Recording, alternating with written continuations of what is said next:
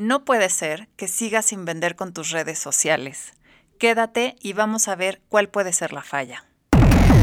Estos son los tips para digitalizar tu negocio. Aprende a manejar tus redes sociales como un profesional y aumenta tus ventas. Marketing digital con Fair Science. Hola, gracias por estar aquí. El tema de hoy es muy importante. Es de las primeras pláticas que tengo con mis clientes. La verdad es que las redes sociales no son mágicas, hay que trabajarlas y hay que entender muy bien a nuestro cliente. Si queremos vender a través de las redes sociales, lo primero que tenemos que entender es el recorrido que hace el cliente para llegar a nuestra meta final, que obviamente es que nos compren.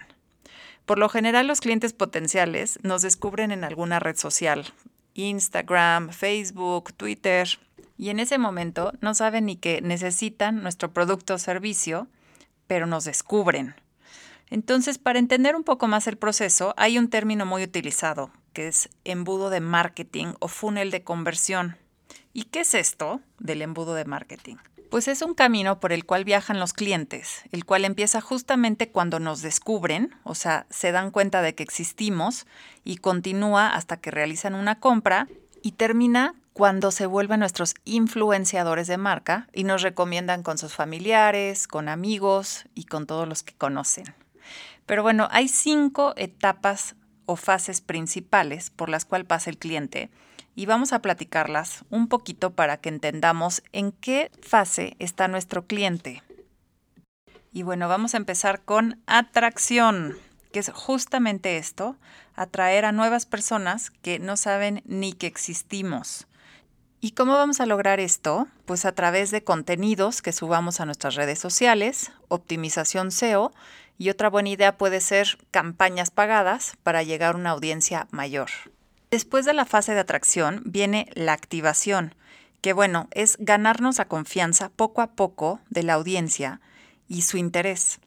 Aquí tenemos que destacar qué es lo que nos hace mejores. Si tenemos una propuesta de valor, aquí es donde la tenemos que meter, meter y meter.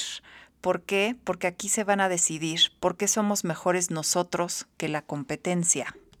Así es que es muy importante el mensaje que damos en esta fase. Y ya que captamos su interés, entramos a la fase de retención. Y aquí tenemos que lograr que pasen el mayor tiempo posible en nuestras redes sociales. La verdad es que no lo digo que nuestra página web porque es complicado que regresen a una página web. Una vez que una persona entró y vio de qué trata la página web, es complicado hacer que regresen. Yo por eso les digo que es mejor que les den sus redes sociales y que los sigan, ya que van a estar viendo constantemente sus contenidos y si suben contenidos buenos, que los tengan entretenidos y que agradezcan, que digan qué buena onda que sigo esta marca, vamos a captar su interés y vamos a lograr que estén el mayor tiempo posible ahí con nosotros. ¿Esto qué va a pasar? que vamos a generar más confianza. Aquí en esta fase justamente es cuando tenemos que tratar de conseguir sus datos. Recuerden que hacer una base de datos de los clientes es indispensable para que podamos comunicarnos con ellos.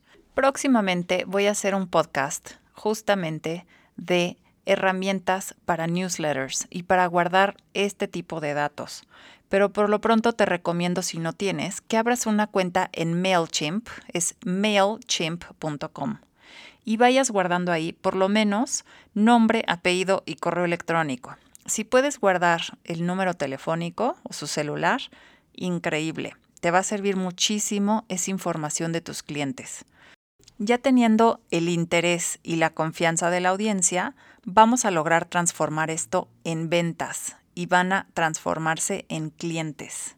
Esto no termina aquí, obviamente, termina en el paso de referencia o en la fase de referencia. ¿Qué es esto? Pues tenemos que hacer una labor postventa gigante, obviamente dando un súper servicio al cliente para que se vayan contentos y, obvio, nos vuelvan a comprar. Con esto seguramente nos van a recomendar con sus amigos, con sus familiares y es importantísimo estar presentes en redes sociales para seguir posicionándonos en la mente de nuestro cliente. Por eso es tan importante no nada más dar nuestra página web.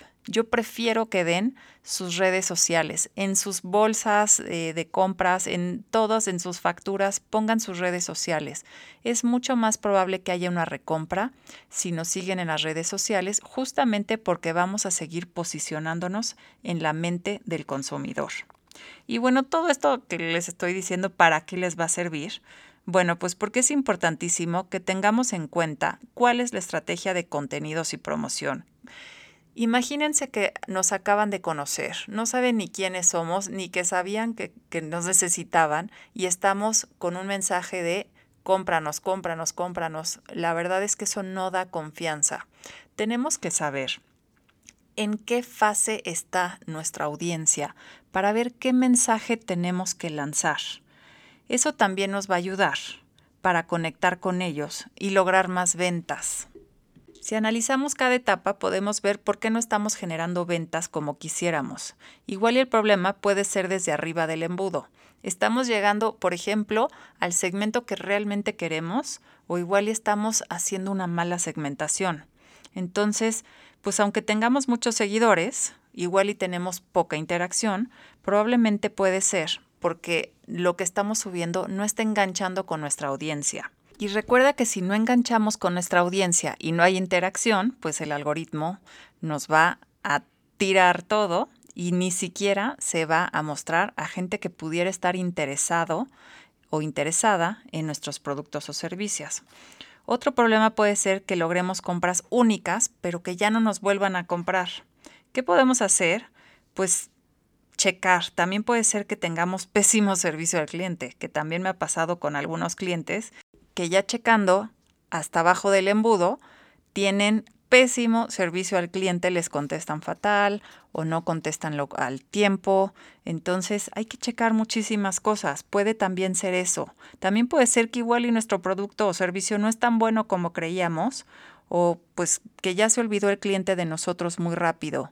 Entonces hay que analizar todo esto y seguro tendremos alguna respuesta de por qué no estamos aún vendiendo como quisiéramos en redes sociales. Espero que te haya servido este podcast. Escríbeme a mkt.ferscience.com o te espero en Instagram en www.instagram.com diagonal Digital. Escríbeme tus inquietudes, seguro encontramos alguna solución.